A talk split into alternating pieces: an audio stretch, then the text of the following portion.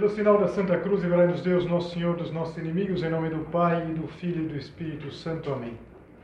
Meu Senhor e meu Deus, creio firmemente que estás aqui, que me vês, que me ouves.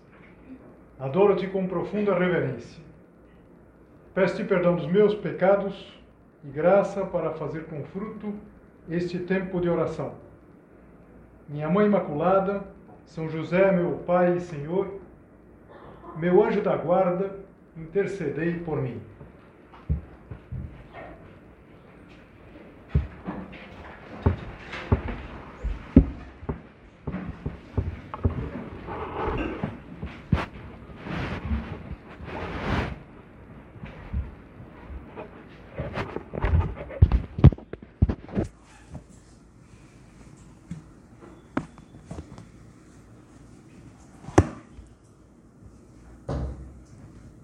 Se conta que um dia o Papa Júlio II ele chamou o Michelangelo, que morava em Florença, porque ele queria dar uma encomenda, queria que o Michelangelo fizesse uma obra.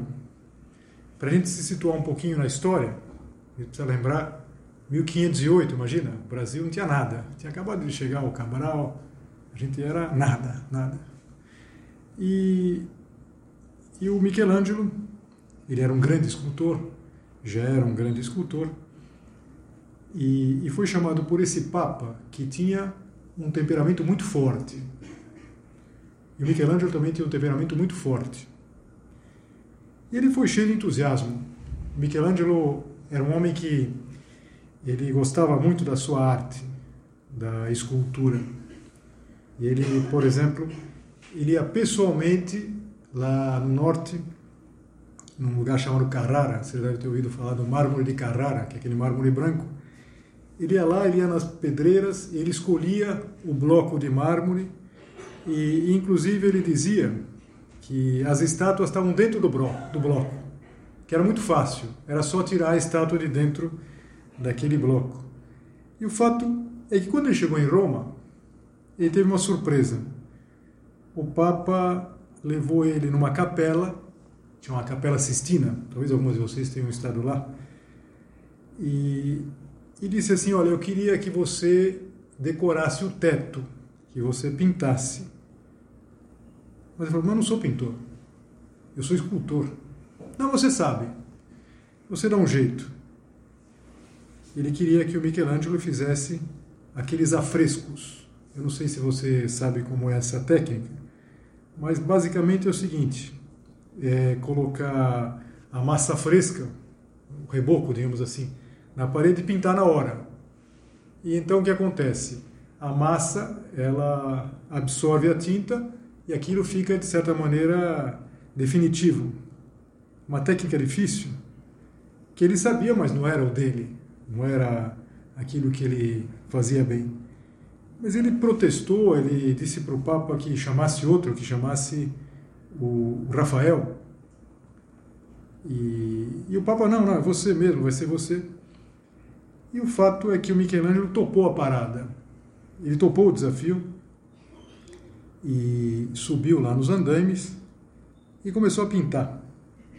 Ele tinha que, na verdade, fazer num papel uh, o desenho. Então ele depois colocava no, no teto e marcava lá a posição do papel, fazia uns furinhos lá, porque depois tinha que ser tudo muito rápido. tinha que pintar com a massa ainda fresca. E são centenas de metros, de metros quadrados. E, e assim começa um desafio, um desafio que vai durar uns quatro anos mais ou menos. Existe um filme, um livro também, interessante, é bem antigo o filme, chama Agonia e Êxtase. É toda a história, uma história entre esses dois homens com temperamento forte, um temperamento forte assim, de brigas, grandes brigas. Vão ter o Michelangelo e o Papa Júlio II.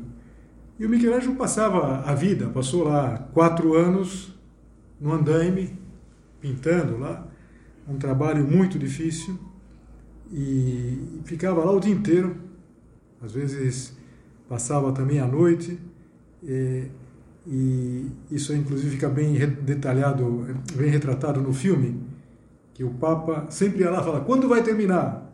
Ele fala, quando eu acabar. E era assim. E, e quando passaram quatro, an quatro anos e, e se pôde ver aquilo, aquilo era uma maravilha.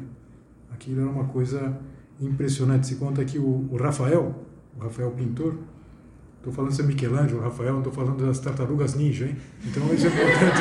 É importante Donatello, não, não são as tartarugas, estamos falando dos eh, artistas do Renascimento. Mas, então, diz que o Rafael ficou encantado com aquilo. E, bom, e até hoje quem vai, quem vai a Roma fica encantado. Mas é interessante saber que aquilo foi é, resultado da superação de um homem que fez alguma coisa que não era o dele. Quem entende um pouco mais de arte nos explica que se pode perceber um pouco que as próprias figuras elas são mais esculturais do que propriamente um retrato. De fato, Michelangelo ele cuidava de cada de cada aspecto, de cada de cada feição das estátuas. Pensa, por exemplo, nessa estátua tão bonita que é a Pietà, ou então a estátua que é o Moisés, está na capa daquele livro Fortaleza. Mas é uma história de superação, de determinação também, que é uma característica muito do Michelangelo, mas, sobretudo, e eu comecei contando toda essa história, porque se atribui ao Michelangelo uma frase que é o título da meditação, que diz assim: se vale a pena ser feito, vale a pena ser bem feito. Eu acho que essa ideia, essa frase, não é só uma frase boa, assim, para você postar, você posta lá, ver quantos likes você vai é, conseguir com essa frase, é, mas eu acho que é uma ideia boa para nós começarmos o segundo semestre, porque já começou. No dia primeiro passado, agora, já começou o segundo semestre. Então, se vale a pena ser feito, vale a pena ser bem feito. Vamos utilizar como critério do valer a pena as coisas? Não se vai ser fácil, se vai ser difícil, se os outros vão ver ou não vão ver. Mas a primeira pergunta, antes de cada ação, deveria ser: vale a pena? Vale a pena eu me entregar? Vale a pena eu me esforçar? E se valer, então vale a pena ser bem feito. Então aqui a gente já vê toda uma estrutura para a nossa reflexão, não é verdade? Vale a pena ser feito, vale a pena ser bem feito. A resposta à pergunta vale a pena ser feito, ela diz muito a nosso respeito. Se o que nos faz decidir fazer as coisas é o fácil ou o difícil, se o que nos faz decidir é, é ser admirados, ou ter alguma vantagem pessoal. Mostrando talvez que nós somos um pouco egoístas, que somos um pouco vaidosos. Mas vamos pensar como Jesus Cristo respondia a essa pergunta. O que, que valia a pena para Jesus Cristo? Quando a gente lê o Evangelho, e concretamente quando a gente lê o terceiro Evangelho, que é o de São Lucas, tem um momento que é uma espécie de mudança.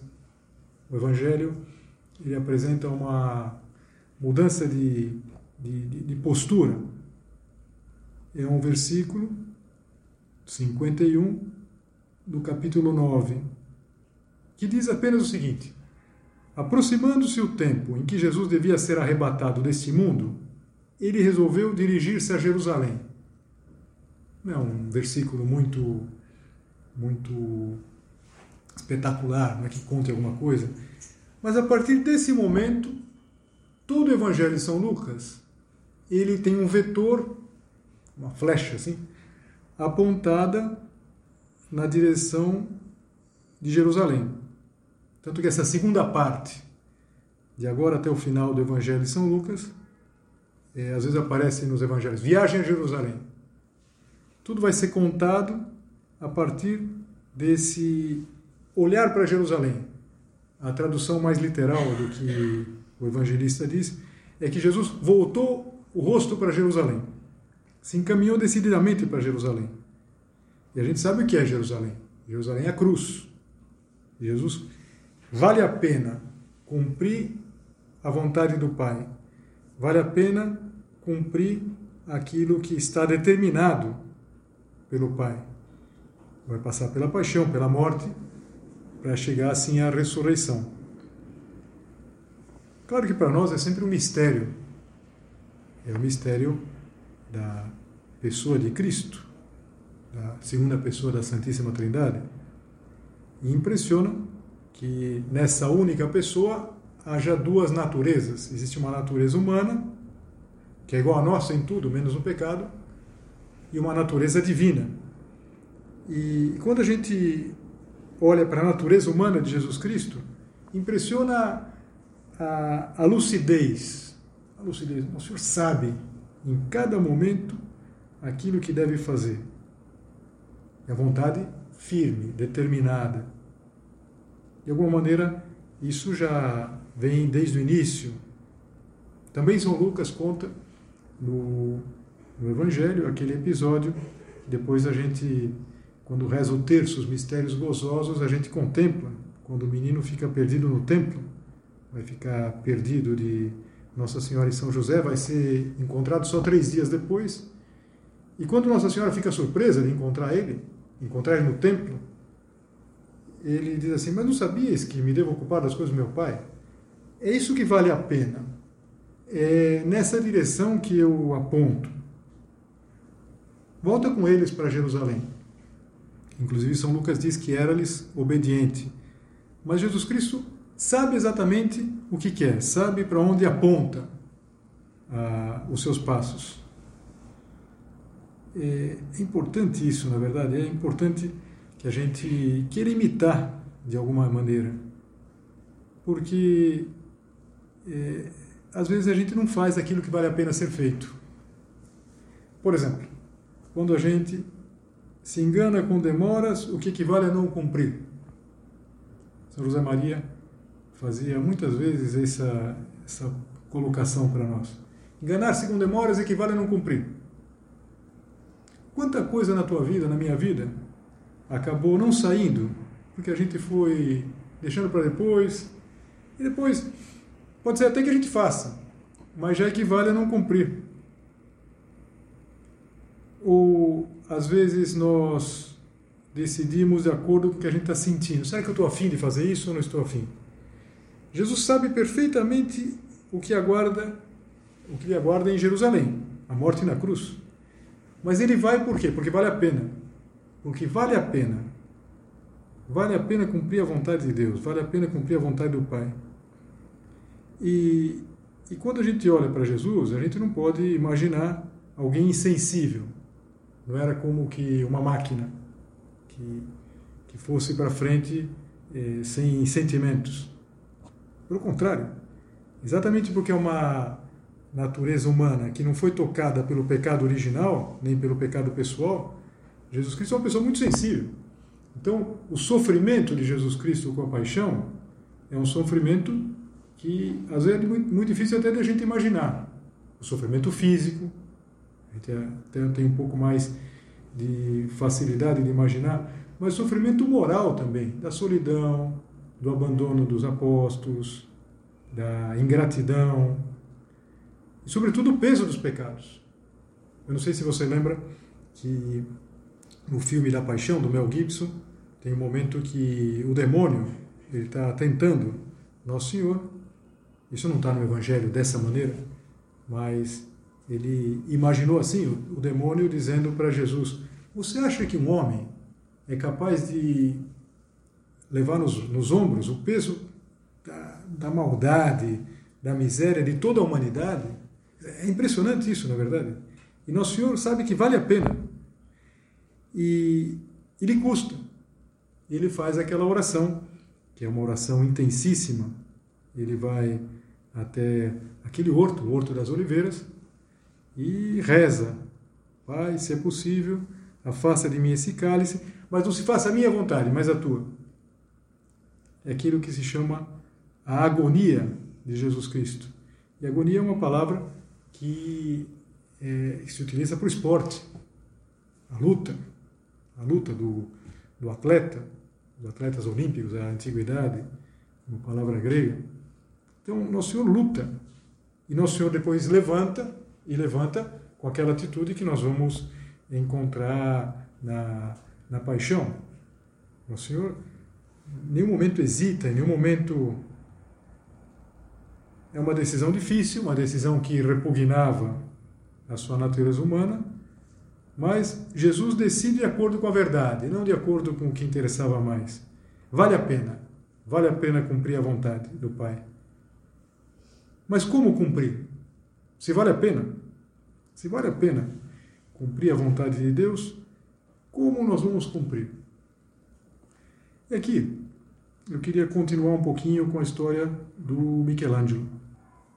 E concretamente algo que está naquele livro Grandeza de Coração. Quem leu esse livro do Dom Rafael vai se recordar dessa historinha, que é uma historinha muito muito marcante. Michelangelo começou a pintar a Capela Sistina. Começou a pintar, seguindo lá as indicações do Papa. E todo mundo estava muito contente. Todo mundo estava feliz com o que estava saindo. Menos uma pessoa, o próprio Michelangelo. Ele não estava contente. Por quê? Porque ele tinha esse princípio muito claro. Se vale a pena ser feito, vale a pena ser bem feito. E o, o Dom Rafael conta que num domingo ele foi descansar um pouco numa famosa taberna do Trastevere. Trastevere é um bairro popular até hoje. É, um bairro popular lá de Roma. E, e essa taberna, ela tinha a fama de servir o melhor vinho de Roma. Era o melhor vinho de Roma. Então ele foi lá para descansar um pouco, sentou, pediu um copo de vinho. E quando ele provou, ele achou que o vinho estava azedo. Esse vinho não está bom. Mas ele pensou, bom, mas aqui é o melhor vinho de Roma. E ficou quieto. E de repente, do lado, numa mesa do lado, um homem se levantou e disse com violência: Esse vinho está passado. E o dono lá do, do estabelecimento falou: Impossível. Aqui é o melhor vinho de Roma. E o freguês falou: Experimente. Ele foi lá. Tinha aqueles recipientes que eram de couro, os odres grandes assim. É, então o homem foi lá, provou, falou: O senhor tem razão esse vinho não está bom. Esse vinho não pode ser servido nessa casa. E o que ele fez? Ele pegou um facão e foi lá rasgando todos os ovos. Então o vinho começou a, a escorrer e encher a, a, aquela taberna, sair para a rua. E naquele momento o Michelangelo teve um estalo. Todo mundo pensava que o que ele estava fazendo era maravilhoso que era o melhor de Roma. Mas ele sabia que não. Ele não tinha dito nada. Ele não tinha se atrevido a dizer que nada. Mas não concordava. Então o que ele fez? Ele fez a mesma coisa. Levantou, foi, subiu nos andares e apagou tudo. E apagou todas as pinturas. O, o Dom Rafael diz assim: o Papa ficou desolado. Todos o chamaram louco. Graças, porém, a essa atitude violenta e original de Michelangelo, brotou o que é hoje a admiração do mundo inteiro e marco inigualável da história da arte. Eu não sei a fonte do Dom Rafael, é, mas acho que o Papa ficou um pouco mais que desolado. Ele deve ter tentado bater no, no Michelangelo, é, é, é excomungar, porque era assim, a, as, as, as relações entre eles eram bastante conflituosas. Agora, olha que interessante. Esse homem, ele não estava contente com o que ele estava fazendo. Se vale a pena ser feito, vale a pena ser bem feito. Não é qualquer coisa.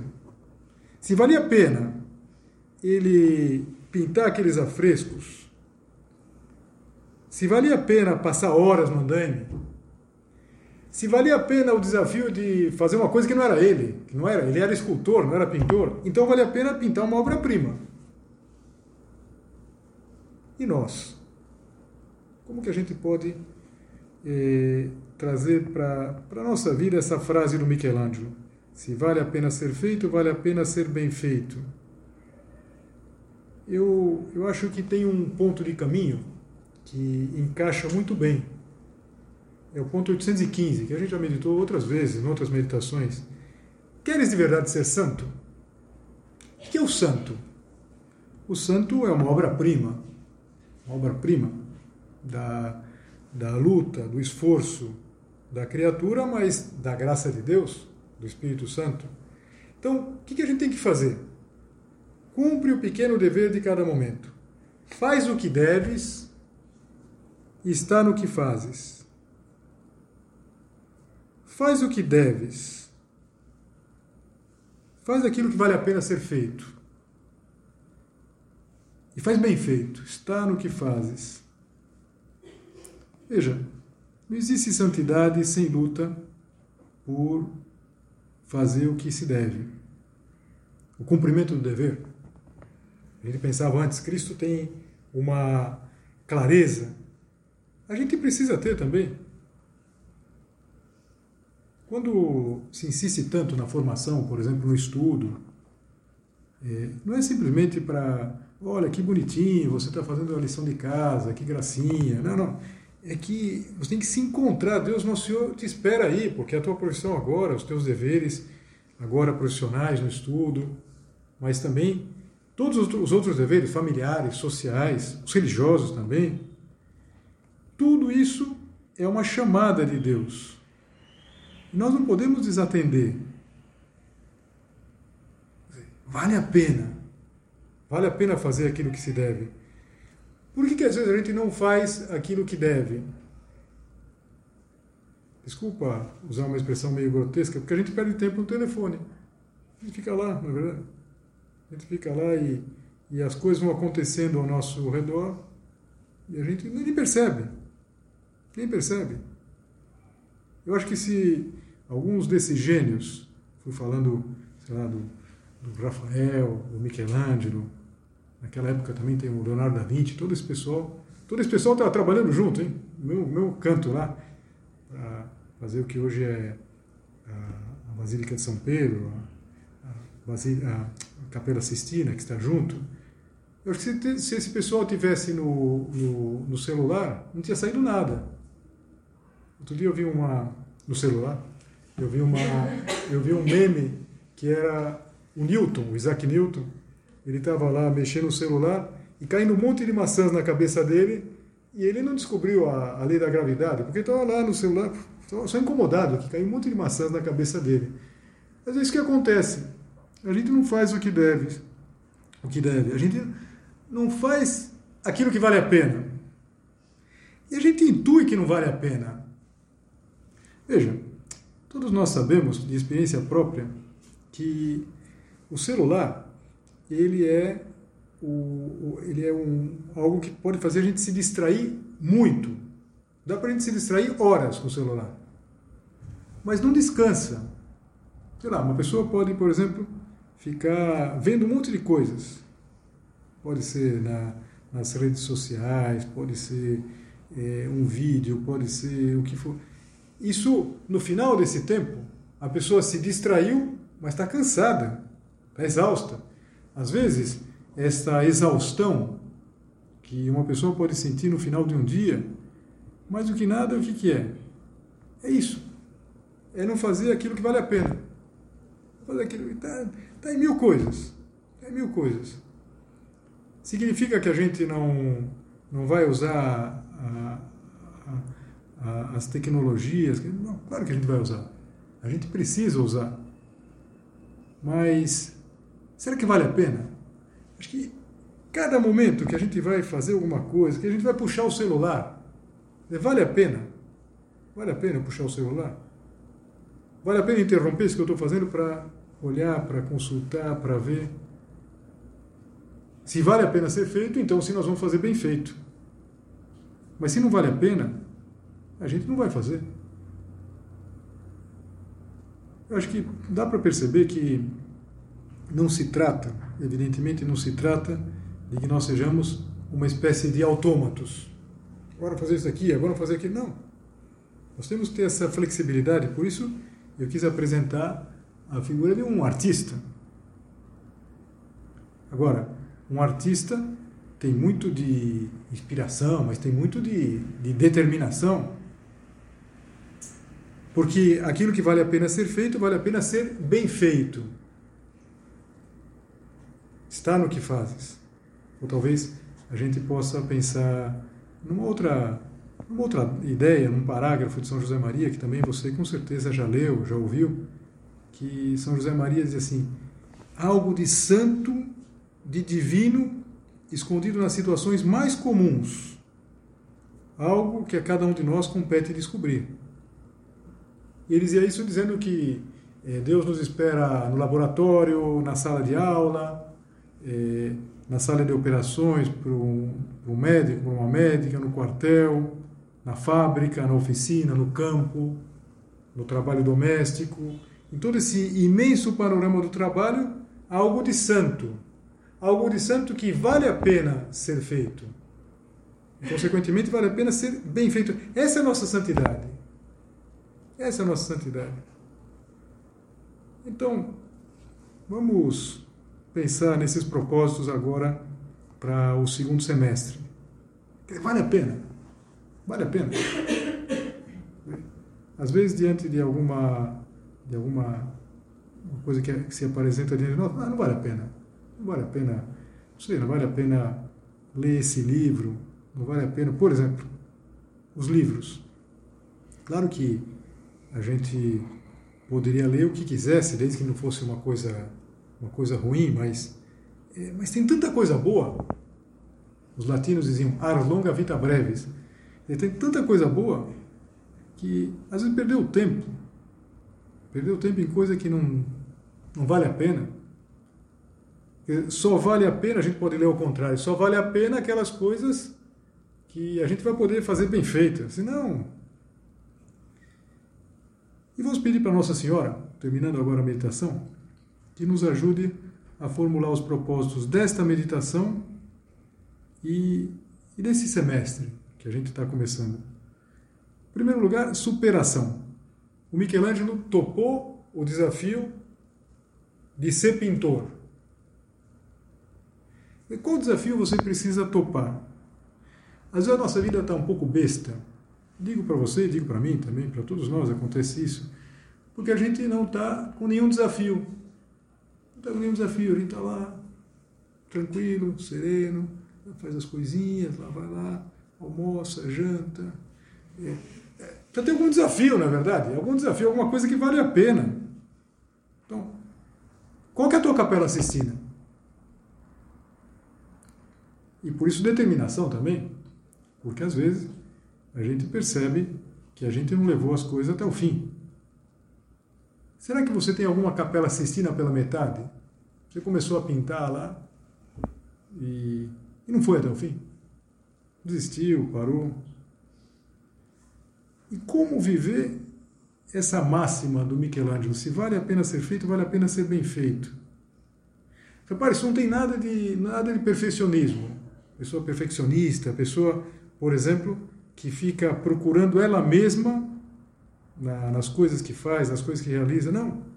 É aquilo que o padre Francisco Fausto, de uma maneira muito, muito própria, ele explica que a alma de artista, ele explica que a alma de artista é esse colocar o melhor de nós mesmos. Você vai colocar o melhor de você mesmo, sei lá, numa aula de álgebra.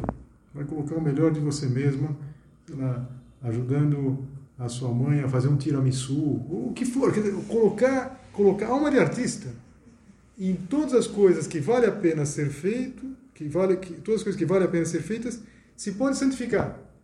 E olha como é um, é um, assim, um, um panorama impressionante que a gente possa santificar é, estudando, rezando, fazendo tiramisu, tudo. Em todas as situações da vida.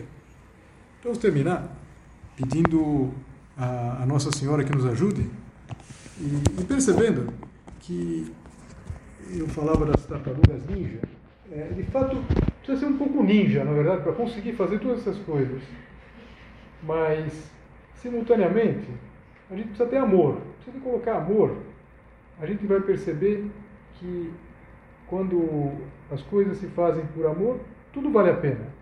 Alguns de vocês devem ter lembrado, com certeza, ao longo da meditação, aquela frase do Fernando Pessoa: tudo vale a pena se a alma não é pequena.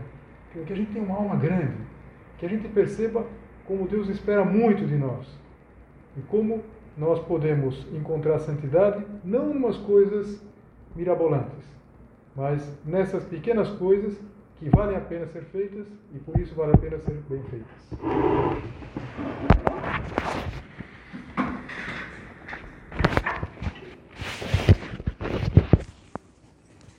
Dou-te graças, meu Deus, pelos bons propósitos, afetos e inspirações que me comunicaste nesta meditação. Peço-te ajuda para os pôr em prática. Minha Mãe Imaculada, São José, meu Pai e Senhor, meu anjo da guarda, intercedei por mim.